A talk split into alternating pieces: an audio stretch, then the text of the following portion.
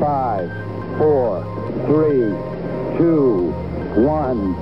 It's one small step for man, one giant leap for mankind. Herzlich willkommen zum Podcast für Kommunikation, Kreativität und Haltung mit Dennis 18 und selbiger bin ich.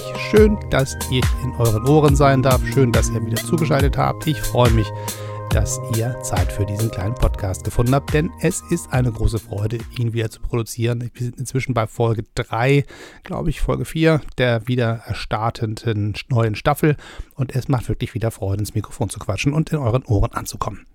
Ich habe mir ein heutiges Thema mitgebracht. Das ist beim letzten Mal ein bisschen angeklungen, als ich das Gespräch mit Kai geführt habe. Und da habe ich am Rande so ein bisschen erzählt, was ich da so mache mit dem wunderbaren Baumperlenschmuck. Das klingt so ein bisschen nach einem Spezialthema für Leute, die Holzschmuck mögen, aber es ist ein bisschen breiter und ich deswegen, ich erzähle nochmal genau, was das eigentlich ist. Weil das ist eine ganz wunderbare Geschichte aus Kreativität, aus Achtsamkeit, aus Naturverbundenheit und einfach aus, aus guter Laune und ein kleines bisschen, wie man ein E-Commerce aufbaut, ist da auch noch mit drin versteckt. Also ihr werdet sehen, für jeden ist ein bisschen was dabei, auch wenn ihr normalerweise über das Thema Baumperlen noch nie nachgedacht habt. Ähm, es lohnt sich dabei zu bleiben. Baumperlen. Erstmal, was ist denn das eigentlich? Also Baumperlen sind kleine Holzwucherungen, die an Baumstämmen wuchern. Also das Wuchern, das Wort klingt so ein bisschen böse. Das klingt so ein bisschen wie nach was Ekligen. Ist es nicht. Das sind so ganz kleine Holzkugeln im Prinzip, die wachsen wie Perlen außen an Baumstämmen. Die funktio funktionieren so, ein Baum hat eine kleine Verletzung und um sich selber zu heilen, ummantelt der Baum dieses kleine Störelement mit einem Schutzpanzer aus Holz und zwar rund meistens, also zumindest rundförmig. In der Natur ist ja nichts wirklich ganz rund, aber so in der Rundform.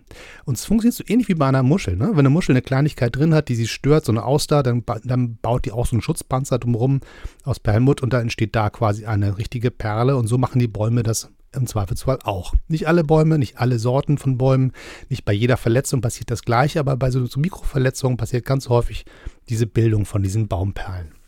Die sitzen dann so am Stamm und ähm, sind im Prinzip ein kleiner Schutzmechanismus, ein Selbstheilungsmechanismus des Baumes. Wenn der Baum irgendwann durch ist mit dem Thema, wenn dieser Punkt dieser Heilung abgeschlossen ist, dann kann man den Baum anfassen, dieses kleine Stückchen Holz anfassen und einfach abknibbeln und es geht ganz einfach ab. Da bleibt eine ganz kleine Minispur zurück, aber die ist so klein, dass der Baum absolut keinen Schaden dabei nimmt. Das heißt, man verletzt den Baum nicht, wenn man ihm diese Perle abnimmt. Wenn der Baum noch nicht fertig ist mit dem Thema, mit der Heilung, dann kann das Ding steinhart am Baum sitzen und hast du keine Chance. Da musst du im Zweifelsfall mit dem Hammer rangehen, was man nicht darf und nicht tun sollte. Das heißt, es gibt so Leute, die laufen durch den Wald mit so einem Hämmerchen und machen überall diese Baumperlen ab. Das sollte man nicht machen. Der Baum sollte die Perle dann hergeben, wenn er damit durch ist und sonst soll er sie behalten. So, das heißt, man läuft im Prinzip durch den Wald und guckt sich ein bisschen die Bäume an und findet irgendwann zwischendurch so alle halbe Stunde mal so ein Ding. Die sind nicht wirklich also die sind nicht ganz selten, aber sind auch nicht überall zu finden. Man muss wirklich danach suchen, man muss wirklich ganz viel Zeit im Wald verbringen und vor allem muss man langsam werden. Einfach durchspazieren und das Gefühl, dann sehe ich schon was, das wird nicht funktionieren. Man muss wirklich ganz langsam sein, muss sich die Bäume einzeln angucken. Man fängt an, Bäume zu lesen. Man merkt, welche Bäume eher welche haben und welche eher nicht. Das heißt, eher ältere Bäume, eher Bäume, äh, mit einer glatten Rinde, da ist nämlich einfacher zu sehen. Auch andere Bäume haben sowas, aber wenn ich eine sehr ähm, aufgebrochene Rindenstruktur habe, dann sehe ich sowas nicht so gut. Perfekt sind Buchen geeignet, die haben so einen ganz glatten Stamm, da sieht man sofort, wie sie Dinger drauf sitzen. Da kann man, wenn man ein bisschen geschultes Auge hat, relativ schnell entdecken, hat so ein Baum sowas oder nicht. Und meistens ist es auch so, wenn so ein Baum ein so ein Teil hat, dann hat es wahrscheinlich auch ein paar mehrere. Das ist ganz interessant, dass Bäume sozusagen diesen Trend für sich scheinbar feststellen, dass das hilft und gut ist und dann machen sie mehr davon. Also, dass ein Baum nur ein so ein Ding hat, ist eher selten. Das gibt es auch, aber meistens ist es so, wenn man sagt, okay, dieser Baum hat was, dann läuft man so ein bisschen um den Stamm rum und stellt fest, da ist noch mehr zu entdecken. So, und dann sammelt man die ein, nimmt die mit nach Hause und freut sich erstmal über die Geschenke des Waldes. So, das ist ja erstmal schon mal gut. Man ist ein bisschen wie Schatzsuche. Das ist auch mal ganz, ganz schön, weil man hat ein Erfolgserlebnis, man hat ein bisschen Zeit im Wald verbracht, in der frischen Luft und man hat ähm, ja, die Natur ein bisschen anders wahrgenommen. Das heißt, am besten auch ohne Knöpfe in den Ohren, ohne einen Podcast, ohne Musik, sondern einfach wirklich den Wald wahrnehmen und ganz Stück für Stück langsam durch die Wälder streichen und mal gucken, wo man was mitnehmen kann. So, und dann ist man zu Hause angekommen, hat so einen ganz vielen Haufen kleine Holzkügelchen. Also meistens ist es so tatsächlich, an einem guten Tag hat man so fünf, sechs Stück dabei. Wenn ein Tag nicht so doll war, hat man ein, zwei dabei, meistens mal zehn. Das ist ein richtig toller Tag gewesen. Aber es ist nicht so, dass man mit einem großen Koffer nach Hause kommt und sagt, ich habe jetzt hier so ein, so ein äh, Baumperlensortiment dabei, sondern es ist tatsächlich immer eine echte Rarität, die man mit nach Hause bringt. Ich mache das dann so, dass ich die nehme und erstmal ein bisschen liegen lasse. Und dann irgendwann, wenn ich dann Zeit dafür habe, mit einer Säge aufsäge, das in Scheiben schneide quasi und dann schmirgle. Immer schön glatt schmirgeln mit hartem, großen, grobkörnigen Schmirgelpapier, dann ein bisschen feineres Material, noch ein bisschen feineres Material, bis es ein ganz feines ähm, Holzbild gibt. Das heißt, man arbeitet sich quasi Stück für Stück vom groben Papier zum feinen Papier, zwischendurch mit ein bisschen ähm, Finger, ein bisschen Wasser, ein bisschen nachfeuchten das Holz, dann richten sich die kleinen Fasern nochmal auf, dann kann man nochmal drüber schmirgeln, wenn man nach einer Weile das Gefühl hat, jetzt ist es schön glatt, geht man wieder ein bisschen Feuchtigkeit drüber, dann gehen wieder ein bisschen die kleinen Fasern hoch und sieht wieder ein bisschen so, so, so eine leicht pelzige Struktur, da geht man nochmal drüber, es ist ganz glatt und irgendwann ist es, fühlt sich das Ganze wirklich an wie, ja, fast wie eine Glasfläche. Wenn man richtig schön sich Mühe gegeben hat, ist das Kreuz richtig schön glatt. Und dann nehme ich Olivenöl und öle diese Hölzer ein. Dann kommt richtig die Maserung raus. Dann merkt man, mein Gott, dieses Holz ist ja nicht nur einfarbig, das hat ja so fünf, sechs verschiedene Farben auf einmal. Man sieht kleine Ringe, man sieht kleine Strukturen, man sieht auch manchmal sogar diesen kleinen Kern, der gestört hat, an dem dieser Baumwuchsprozess drumherum stattgefunden hat. Manchmal hat man wirklich so dieses klar, okay, dieses kleine Stückchen in der Mitte, das war der Grund für die Formung dieser Perle. Das ist ganz spannend zu entdecken. Das heißt, auch hier ein sehr langsamer Prozess, ein ja, ein arbeitender Prozess. Man guckt sich das Ganze an, man beobachtet die eigene Arbeit, man fasst das Ganze an. Das heißt auch die, die Fingerspitzensensoren quasi, unsere, unser taktiles Nervensystem wird eingesetzt, um weitere Informationen zu sammeln. Auch hier ein sehr achtsamer Prozess. Es ist nicht schnelles, das ist nichts, was mal eben in Masse produziert wird. Das ist keine ja, da geht man nicht mit einer Schwingschleife bei und dann geht das Ganze zack, zack, zack, sondern es ist tatsächlich, also zumindest in der Art und Weise, wie ich das mache, ein händischer Prozess, ein sehr ruhiger, ein sehr entspannter, ein meditativer Prozess fast. Auch der läuft bei mir inzwischen ohne Musik, dass man dachte, man hörst ein bisschen Musik und schmürgelt lustig vor dich hin. Das macht keinen Spaß. Man, man merkt das Holz dann nicht. Das heißt, wenn ich mich aufs Holz wirklich einlassen möchte und rauskriegen möchte, welche Perle gibt mir welches Schmuckstück, ist das wirklich ein langsames Arbeiten mit dem Material.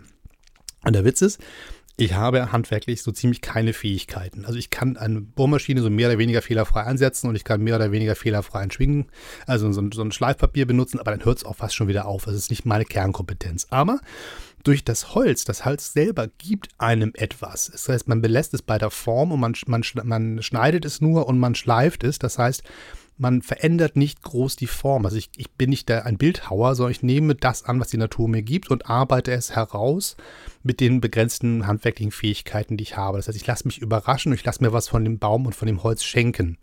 Und am Ende ist ein kleines Stückchen da, wo man sagt, es sieht aus wie ein Stückchen Schmuck. Und zwar so, wie die Natur es gestaltet hat. Ich war quasi nur Helferchen. Und das Ganze wird dann irgendwie noch, kriegt noch ein kleines Loch reingebohrt mit so einem kleinen Mini-Bohrer und dann kommt da eine kleine Kette ran oder ein Holz, äh, so, so, ein, so eine Klammer oder ein Lederarmband oder irgendwas. Und dann ist das Holzbaumperlen-Schmuckstück fertig. Und das stelle ich dann bei mir in meinen Etsy-Store ein. Das ist quasi die, Plattform zum Verkaufen von selbstgemachten Artikeln, wie so ein Flohmarkt für selbstgebasteltes.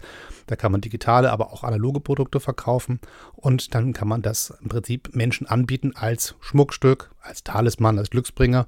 Und die Leute können das für sich annehmen und das im Prinzip als Ergänzung ihres Schmucksortiments sehen oder auch ein bisschen als, ja, im Prinzip diesen Schaffensprozess übernehmen als Gefühl für das Stück. Das heißt im Prinzip, es ist etwas von der Natur geschenktes, was aus Heilung entstanden ist, was Menschen Mut machen kann, was Menschen ein bisschen Sorge nehmen kann, an dem man sich festhalten kann, ein bisschen, ein bisschen Glücksgefühle reinprojizieren kann. Es ist ein richtig schönes Geschenk, ein richtig schönes ähm, Element, was man sozusagen mit sich rumträgt und nicht irgendwie so, ja, ich habe es für teuer Geld beim Juwelier gekauft, sondern es ist tatsächlich ein Stück, was man nicht mal eben von einem Laden beziehen kann, sondern es muss halt wirklich irgendeiner an den Wald gelaufen sein, das Ding gefunden haben und das Ganze rausgearbeitet haben.